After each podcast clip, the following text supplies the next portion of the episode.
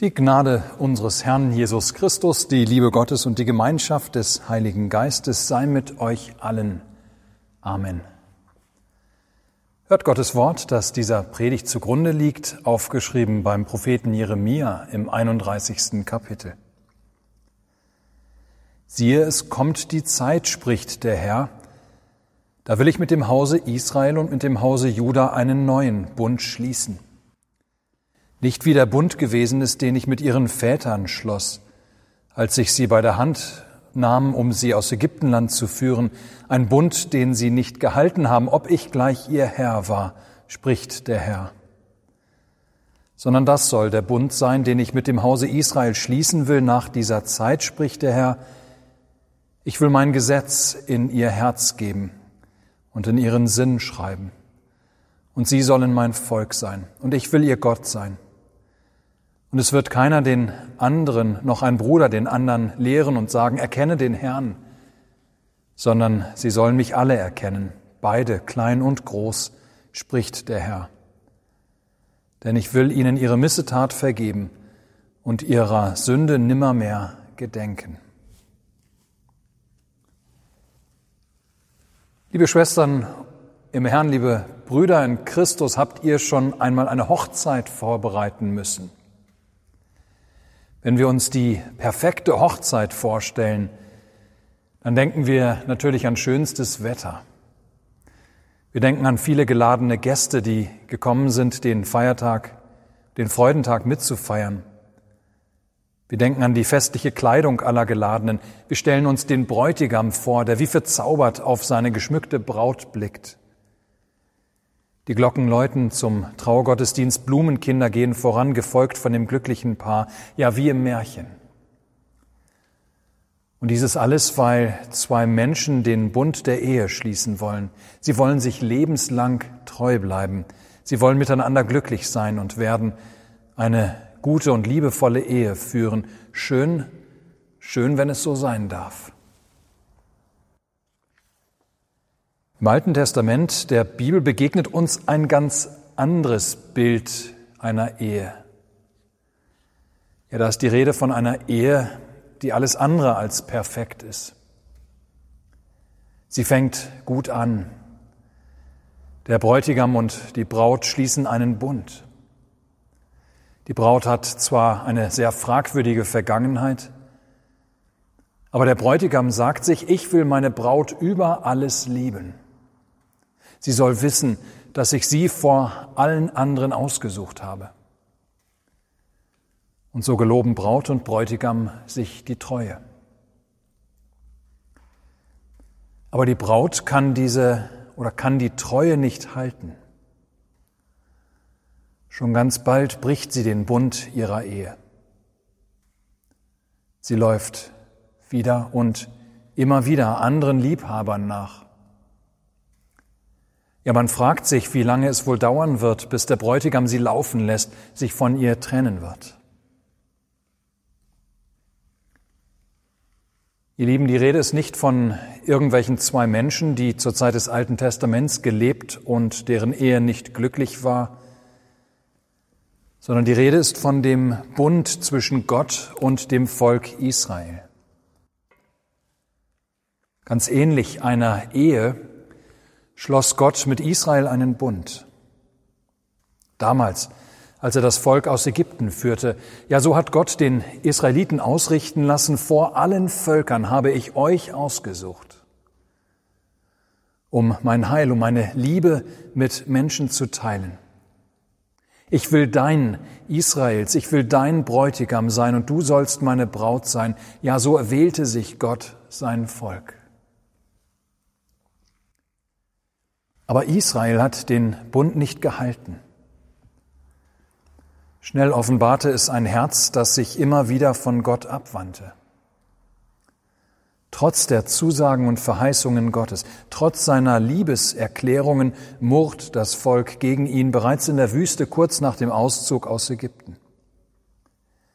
Es begehrt auf gegen ihn. Es klagt Gott an und fordert ihn heraus. Und vor allem Israel lernt andere Götter kennen. hauptsächlich später im Lande Kanaan, und läuft diesen fremden Göttern nach. Zu verlockend erscheinen sie Israel, diese fremden Götter. Ja, diese anderen Götter sind für das Volk interessanter. Sie versprechen mehr, sie reizen die Sinne mehr und sorgen für berauschende Feste. Aber Gott liebt sein Volk. Und so ruft er Israel immer wieder zu sich zurück. Er schickt Propheten, die das Volk davor warnen, fremden Göttern nachzulaufen. Eine Zeit lang geht es auch immer wieder gut, aber Israel wird immer und immer wieder rückfällig, wendet sein Herz immer wieder von Gott ab. Schließlich, weil nichts anderes hilft, lässt Gott sein Gericht ankündigen. 597 vor Christus wird Jerusalem von den Babyloniern eingenommen und einige führende Juden werden, werden ins Exil abgeführt. Doch auch dieses ändert kaum etwas. Das Volk hat sein Herz gegen Gott verhärtet. Es ist nicht bereit zur Umkehr, zur Buße. Ja, es erkennt bei sich überhaupt gar keine Schuld. Die in Jerusalem zurückgebliebenen, die denken sich, ach was, diese Gruppe, die da ins Exil abgeführt wurde, die wird bestimmt schon ganz bald wieder zurückkommen. Alles ist gut. Die Propheten, die übertreiben nur. Die Beziehung zwischen Gott und seinem Volk erreicht zu dieser Zeit einen absoluten Tiefpunkt. Ja, die Ehe ist am Ende. So kommt, was kommen muss. 587 vor Christus, also zehn Jahre später, kommt die Totalverwüstung für Jerusalem und Israel. König Nebukadnezar aus Babylon zerstört alles und führt nun auch alle beim ersten Mal noch zurückgebliebenen Menschen ins Exil. Weg von ihren Häusern, ihrem Land und ihrer Stadt und ihrem Tempel. Es ist ein undenkbar harter Schlag für die Israeliten. Viel zu spät merken sie, dass sie Gottes Liebe nicht erkannt und erwidert hatten. Dass es ihr Stolz und ihr Hochmut war, der dieses Unglück über sie gebracht hatte. Wir könnten uns vorstellen, dass Gott spätestens jetzt genug gehabt haben würde, dass er spätestens jetzt die Beziehung gänzlich kappen würde endlich einen Schlussstrich ziehen würde, nun endgültig die Scheidung zwischen sich und seinem Volk vollziehen würde, seine Verluste hinnehmen und sich etwas anderes suchen würde. Aber was tut er stattdessen? Siehe, siehe, lässt er durch den Propheten Jeremia ausrichten, es kommt die Zeit, da will ich mit dem Hause Israel und mit dem Hause Juda einen neuen Bund schließen. Nicht wie der Bund gewesen ist, den ich mit ihren Vätern schloss, als ich sie bei der Hand nahm, um sie aus Ägyptenland zu führen, ein Bund, den sie nicht gehalten haben, ob ich gleich ihr Herr war. Welch ein Wunder, ihr Lieben. Das Volk, das nichts mehr zu hoffen hatte, das alles verspielt hatte, das zudem ganz und gar selbst schuld war an seinem ganzen Elend, ja, das so kläglich versagt hatte in seiner Liebe, dieses Volk empfängt durch Jeremia den Trost des Evangeliums. Dass Gott die Menschen, die er sich ausgeguckt hat, wer mag es glauben, ja, dass er diese immer noch nicht aufgegeben hat, sondern weiter an ihnen hängt. Und dass er einen neuen Weg einschlagen will mit Israel und in Folge mit allen Völkern der Erde. Ein Weg, der ihn seine geliebten Geschöpfe, die Menschen, doch noch gewinnen lassen wird. Und so dürfen die Exilierten, die Israeliten im Exil hören, es ist nicht alles vorbei. Noch lange nicht. Ja, man mag es kaum glauben, aber Gott will mit euch einen neuen Bund schließen. Der alte Bund hat nicht funktioniert, doch statt aufzugeben und sich etwas anderes zu suchen, will Gott mit euch einen neuen Bund aufrichten. Und das Allerbeste an diesem neuen Bund wird sein, dass Gott selbst noch mehr dafür einsetzen will. Ja, nicht die Menschen müssen sich noch einmal kräftig ins Zeug legen, um Gott doch noch die Treue zu halten. Es ist nicht so, dass Gott Israel nun noch eine Chance gibt, gleichsam eine allerletzte Chance, um sich zu beweisen. Nein, Chancen hatte das Volk mehr als genug gehabt, um zu zeigen, dass es von sich aus Gott die Treue nicht halten konnte. Zu sehr schlug in der Brust der Menschen ein abtrünniges und gegen Gott verhärtetes Herz.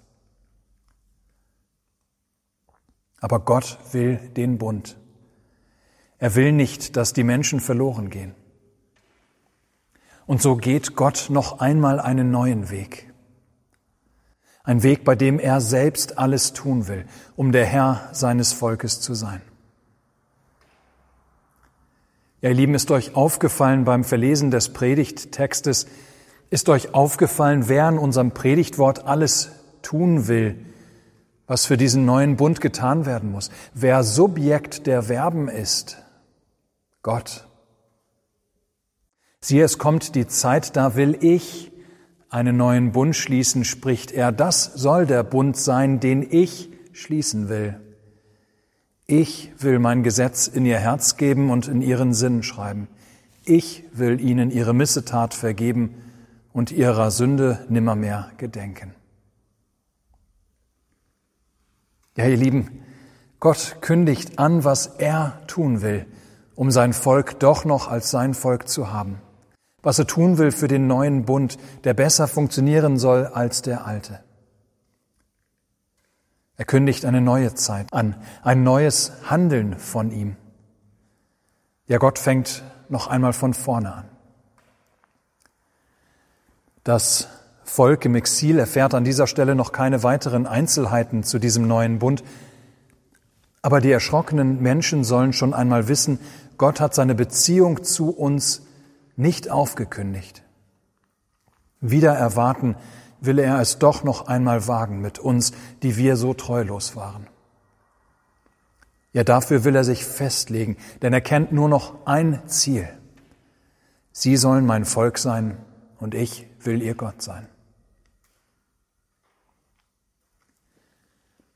Aufgerichtet hat Gott seinen neuen Bund, als er ein paar hundert Jahre später Jesus Christus in unsere Welt sandte. Durch dessen Tod am Kreuz hat er einen neuen Weg zu Gott nicht nur für Israel, sondern nunmehr für alle Menschen geschaffen. Hat er so den neuen Bund aufgerichtet, von dem es er durch Jeremia gesprochen hatte. Dieser neue Weg zu Gott, der nun allen Menschen offen steht, besteht darin, dass nicht wir mehr das Gesetz halten müssen, um so unseren Teil des Bundes zu halten, etwas, woran wir immer scheitern würden, wie Israel daran gescheitert ist.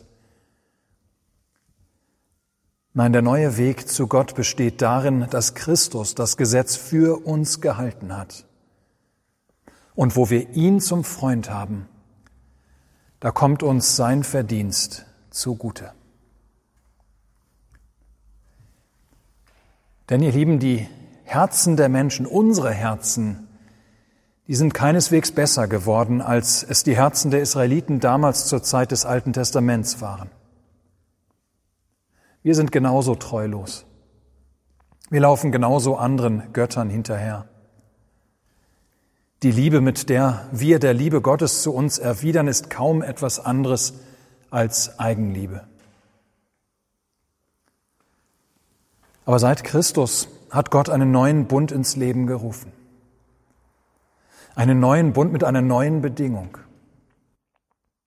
Diese Bedingung lautet nun nicht mehr, wenn ihr meine Gebote haltet, wenn ihr mir treu bleibt, dann werdet ihr am Leben bleiben und dann werdet ihr mein Volk sein und ich euer Gott. Nein, der neue Bund lautet nun so. Jesus Christus hat die Sünde der Welt auf sich genommen. Ihr, die ihr Sünder seid, haltet euch an ihn und ihr werdet am Leben bleiben und werdet mein Volk sein und ich euer Gott. Denn in ihm, in Christus, habt ihr die Vergebung eurer Sünden. Zählen diese Sünden nicht mehr gegen euch. Und so, liebe Gemeinde, hängt unsere Seligkeit, hängt unser Leben können vor Gott nun nicht mehr an unserem Einhalten der Gebote. Nicht mehr daran, dass wir es schaffen, Gott treu zu sein. Nein, unsere Seligkeit hängt nun Gott sei Dank an der Vergebung unserer Sünden um Christi willen. An die Stelle des Gesetzes als Weg zum Leben mit Gott ist Christus getreten. Er ist für uns der Weg zum Leben. In ihm haben wir das Leben trotz unseres sündigen, untreuen Herzens. Ja, so oft wir in Sünde uns verstricken, so oft wir fallen, in ihm haben wir die Vergebung. So oft. Nicht, dass das Gesetz deshalb nun nicht mehr da wäre und wir uns nicht mehr darum zu kümmern bräuchten, nicht, dass wir jetzt tun und lassen können, wie und was wir wollten. Nein, vielmehr macht Christus durch seine Vergebung uns immer wieder fähig, Gottes Gebote tatsächlich auch zu halten. Und zwar ganz freiwillig, ohne Zwang, aus Dankbarkeit und aus Freude. Darüber, dass Christus für uns getan hat, was uns unmöglich war wo uns dieses gelingt, aus Dankbarkeit und Freude Gottes Gebote zu halten, da ereignet sich, was Jeremia sagt von dem neuen Bund. Wo wir vom Fluch des Gesetzes frei gerne tun nach Gottes Geboten. Und wo, weil der Fluch des Gesetzes, der uns so knechtet und belastet, nicht mehr ist, wo kein Christ dem anderen mehr Vorschriften zu machen braucht, sondern jeder gerne das Gesetz Gottes in seinem Herzen trägt. Dies gelingt uns so richtig in dieser Zeit und Welt freilich immer nur bruchstückhaft. Denn wir tragen immer noch auch den alten Menschen in uns, der immer wieder den neuen Menschen verdrängt. Weshalb Jesus den Seinen auch den Heiligen Geist verheißen hat. Für die Zeit, ab seiner Himmelfahrt bis zu seiner Wiederkunft. Dieser Heilige Geist drängt Zeit unseres Lebens durch die Gnadenmittel den alten Menschen in uns zurück und stärkt in uns den neuen, der zu Christus gehört. Und an dieser Stelle schließt sich der Kreis zum Thema des heutigen Sonntags, Ex Audi, die wartende Gemeinde, die auf den Heiligen Geist wartende Gemeinde. Gott hat mit Jesus Christus einen neuen Bund geschlossen, der allen Menschen offen steht. Gott will, dass alle Menschen von seiner Vergebung um Christi willen erfahren und wo sie davon erfahren, dieses Angebot doch hoffentlich bloß nicht ausschlagen. Jeder von uns wurde mit seiner Taufe ganz persönlich in diesen neuen Bund hineingenommen. Der Bund der Vergebung der Sünde um Christi willen. Aber noch leben wir diesseits des Paradieses, noch klebt auch der, das Alte an uns, noch bedrängt der alte Mensch den Neuen, noch leben wir in einer Welt, die uns so manches Mal ganz schön Angst macht. Weshalb wir den Heiligen Geist brauchen, der uns immer wieder Jesus Christus, unseren Heiland vor Augen führt, ihn uns verkündigt, ihn uns predigt, damit wir uns an ihn halten und uns von ihm immer wieder trösten lassen können, wo uns unsere Sünde beschwert oder uns so vieles im Leben nicht gelingt oder Angst macht. Der Heilige Geist hilft unserer Schwachheit auf, bis wir einst ganz und endgültig frei sind von unserem sündhaften Herzen und der vergehenden Welt. Ja, ihr Lieben, in diesem Sinne unser heutiges Predigtwort verkündigt durch Jeremia, hat dem Volk des alten Bundes damals im Exil großen Trost gespendet. Gebe Gott, dass dieses Wort auch uns heute trösten mag, uns die wartende Gemeinde. Macht dir deine Sünde zu schaffen, dein liebloses Herz? Macht dir die Auswirkung der Sünde in der Welt zu schaffen, die sich in der Gebrochenheit so vieler Dinge immer wieder zeigt. Habe Mut. Die, die zu Jesus Christus gehören, trennt keine Sünde und auch kein Böses mehr von Gott und seinem Leben. Amen. Der Friede Gottes, welcher höher ist als alle Vernunft, bewahre eure Herzen und Sinne in Christus Jesus. Amen.